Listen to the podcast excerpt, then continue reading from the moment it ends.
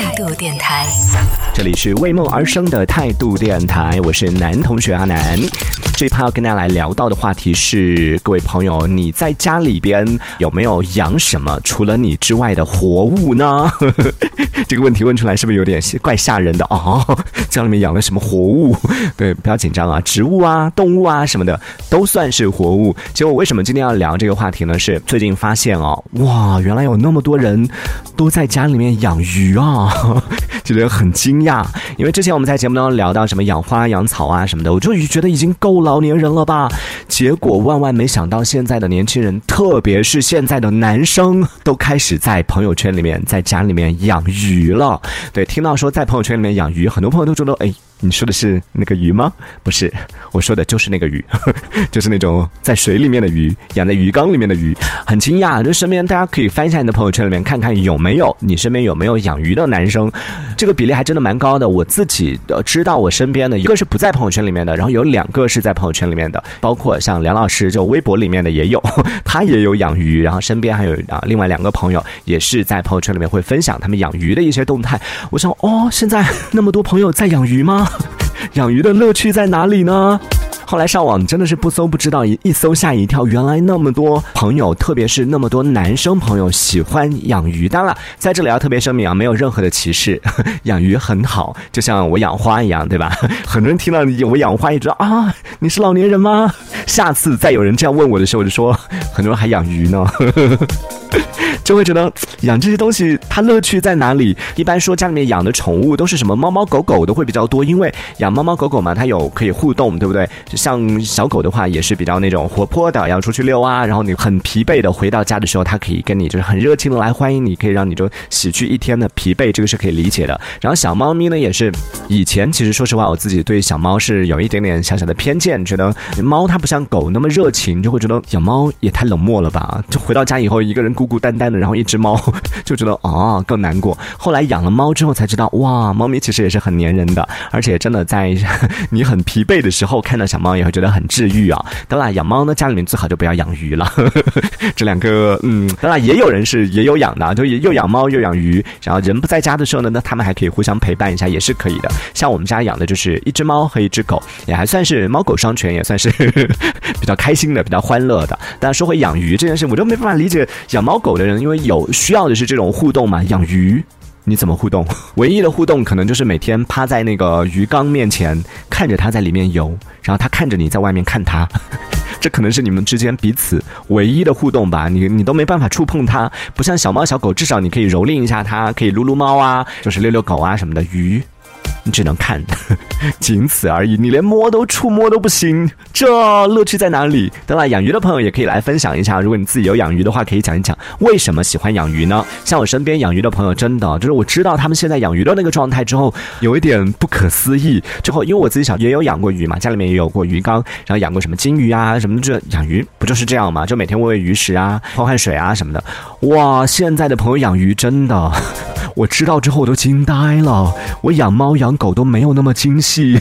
你知道那个养鱼的水它有那个咸度吗？要去测它的水的咸度。你知道它的温度也是非常重要的吗？如果你养不同的鱼的话，就需要养在不同的这个鱼缸里边，然后每个缸它的这个温度都是不一样的。你知道有一些鱼是需要长期处于有光照的这样的一个状态下吗？对，以前挺多就是有一个过滤水的一个设备，然后但现在天呐，这个鱼缸里边要有风车，然后要有。有专门的灯照着，然后有相应的这种温度计，随时要控温，然后里边还有各种各样的一些这种啊高科技的，就是加盐呐，加什么各种啊什么东西，我就觉得天呐，比我生存的环境还要好。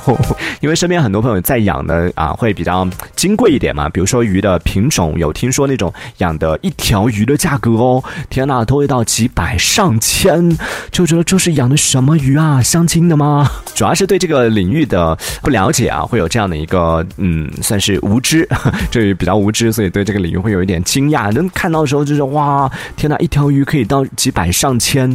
那如果万一没养好，就离主人而去了，会不会很心疼啊？当然可能也会培养起这个感情啊。还有在啊那个鱼缸里边要养珊瑚，哇！我之前去朋友家做客的时候，就看到他们家那个鱼缸里边，就以小以前养鱼的时候也知道鱼鱼缸里面放一点什么珊瑚石、珊瑚礁这一类东西，就觉得嗯还挺好看的。只知道它是景观嘛，为了好看做景观，但是那些珊瑚礁其实都是 都是石头，可以这样说吧？就其实呃或者严格的来说，它是已经死掉的珊瑚，所以变成成了礁石状的。所以去到朋友家看到他们家的珊瑚会动的时候，你知道那种那种心情？我的妈呀！我是来到海洋馆里了吗？不好意思啊，有点 没见过世面，就是很惊讶。本来是看他的鱼缸里边好大的一个鱼缸，就说哇，你们家鱼缸好大。然后看到里边的鱼，哇，这个鱼好漂亮。第三个就哇，那个珊瑚会动哎。然后朋友就一脸鄙夷，一脸嫌弃的。珊瑚当然会动啊，它是活的好吗？珊瑚居然是活的，就觉得真的没有见过世面，就看什么都是很新鲜的，然后还有各种海藻啊，各种造景啊，就真的很贵。它整个不像我们小时候养一样，就可能啊五十块钱买一个鱼缸回来，然后丢几个三五块钱的那种造型的石头啊，或者是一些就是小装饰一类的东西扔进去里边，然后就放几条五块钱十块钱买个小金鱼进去，给它在里边。呃，生活着，以为这就是养鱼了？对，看到大家在养鱼的时候，我以为的是这样的一个状态，但深入了解了之后，才发现，哦，这个养鱼和我们那个养鱼是真的是不一样的，这真的养的比比养我还金贵。看完之后啊，突然间好想成为一条鱼哦。所以真的，那特别是就网上有看到很多网友在分享的，都以前会觉得说讲，你看听我讲的这些，就养的那么金贵，感觉好像女生会比较有耐性去打理，就是又要去啊弄它的温度啊，要去弄这样弄那样啊，就觉得这些东西确实是一些很精细的活，感觉好像女生会做的比较多吧。但是殊不知上网一去看之后，发现。养鱼的很多都是男生哇，你会觉得平时 逛个街让他选红色还是绿色衣服好看的时候都 都选不出来的钢铁直男，居然居然有心思去研究水里的这个盐的测它的盐分，然后测它的温度，测它的各种各样的这些，哇，就觉得 你和你的鱼缸去过吧。相信很多家里面男生有养鱼的这种男女朋友情侣之间，可能都出现过类似这种吵架啊。就比如说像前段时间大火的那个剧集《三十而已》当中，不是也出现这种。桥段嘛，也出现这种情景，就有一个男生啊，我忘了是叫什么名字了，就有一个男生也是养了很多金贵的鱼，然后每天回到家当中，对家人的那种态度都是比较冷漠的，都没什么耐性，但是对他的鱼，哇，那个态度好的不得了。最后那个女生也是一气之下把他那个鱼给捞出来，然后就把他鱼给弄去世了。然后因为这件事情，他居然很生气。所以你看，真的，因为养鱼这件事情，相信很多情侣之间可能也出现过各种各样的一些矛盾，甚至看到网上这种粗枝大叶的男生开始在网上开始一天一天的，第一天他怎么怎么样，第二天他怎么怎么样，用这种少女日记的方式来记录养鱼的心得，记录养鱼的一些乐趣的时候，就说哇，这真的是发现了一个新世界一样啊。当然也有看到网上有朋友就是在养鱼的朋友分享各种各样的一些段子，就比如说有朋友就说，其实养鱼呢真的很简单的，只要经常换鱼就好了。没有，我觉得养鱼还真的是挺容易死的啊！真的是这一趴我们聊到的是你在生活当中除了养你自己之外，还养了什么样的一些活物，包括像植物啊，或者是一些动物啊什么的，都可以来分享一下。我身边最近还有一个朋友跟我说，他想养鸭子，家里面想要养鸭鸭子。我说，嗯，你是要 做烤鸭吗？还是要炖老鸭汤？后来他跟我分享了一下，哇，我看到之后又是打开了新世界的大门。各位朋友，你们知道现在有一个鸭子叫做可达鸭吗？呃，它的确切的学名应该叫做。科尔鸭还是叫什么的？就是我我只记得它的名字，你去搜可达鸭也能搜到。其实可达鸭应该是那个宠物小精灵当中的那个，就是皮卡丘的那个宠物小精灵里边有一个这个宠物的名字是叫做可达鸭。但是没想到现实生活里边真的出现了这种是叫是叫科尔鸭还是叫什么？反正你去搜这某宝上搜可达鸭就能够看得到，价格还不便宜，就一只鸭子，你平时买烤鸭也就是二三十块钱的这个价格。结果在网上买这个鸭子。当然，它也确实是很可爱的，就胖嘟嘟的、圆圆的那样的一个样子，就真的看起来很像。就它，它和我们吃的烤鸭是不一样的。价格便宜的那些可能是两三百块钱。然后我那个朋友跟我讲说，他在网上看到就宠物级，甚至是有那种赛级，又是宠物，然后又是可以拿去比赛的那种赛级的，可能要到一两千。我听到我说一两千，你买一只鸭子回来，然后他就赶快安慰我说没关系没关系，如果你嫌贵的话，还有那种便宜的，就你可以买赛级的蛋回来孵，七百块钱一颗蛋。我听到我说七百块钱买一颗鸭蛋，你认真的吗？我说你买回来干嘛？他说买回来孵啊，自己把它孵出来就比较有成就感。买一颗鸭蛋回来孵出一只那种可达鸭。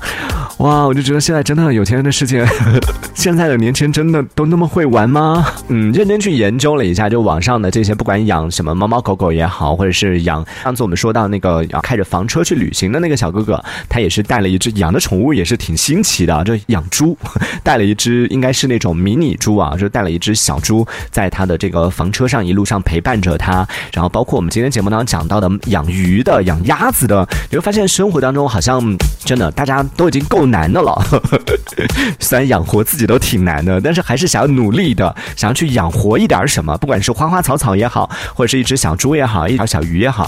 再或者是一只小鸭子也好，就希望在生活当中，我觉得能够除了养活自己之外，虽然说养活自己很难，但是能够养活一点别的一些活物，总归是能够体现一下自己的价值嘛，对不对？就有那种成就感。就像我之前讲种花花草草一样，当你看到就是一颗种子，它从发芽到慢慢慢慢长到茂密，甚至开花结果的过程，然后同样就是养这个小宠物也是一样的，从小小的一条鱼养到 一缸的鱼，这其实也是一个过程啊，也是所谓我们所谓的养成系的。这种过程，你养不了哥哥，养不了 idol，你可以在家里面养一点小宠物，也算是一方面可以给你一些陪伴，一方面也是一种精神的寄托，同时也算是一种成就感。所以，这可能也是当代都市人在生活当中太过于孤单、太过于寂寞，所以有这样的一个出口来寄托自己的一份精神家园，或者说生活当中的一些寂寞、孤单，可以有一个地方可以去发泄，我觉得也挺好的。就家里面养这样的小宠物，确实是一件可以让大家在生活当中可以稍微的。呃，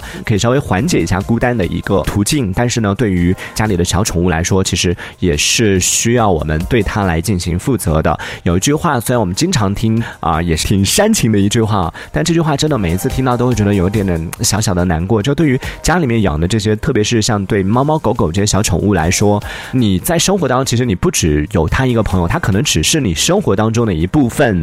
你生活里面还有家人，还有朋友，然后还有同事，还有很多其他的一些各种各样的一些关。系宠物只是你生活当中的一部分，但是你对于他来说，你就是他生活当中的全部了。他没有朋友，他没有家人，就是他他也有家人，但是他的家人不在身边，所以他每天能够接触到的就只有你，所以你就是他生活当中的全部，你就得对他负责。哎呀，讲到这个，突然间有点 想念我们家的猫猫狗狗了，就觉得他们真的挺可怜的。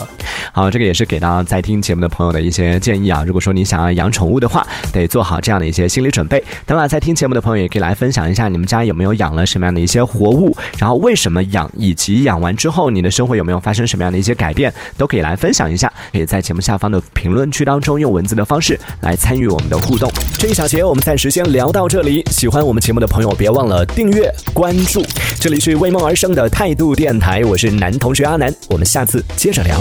态度电台。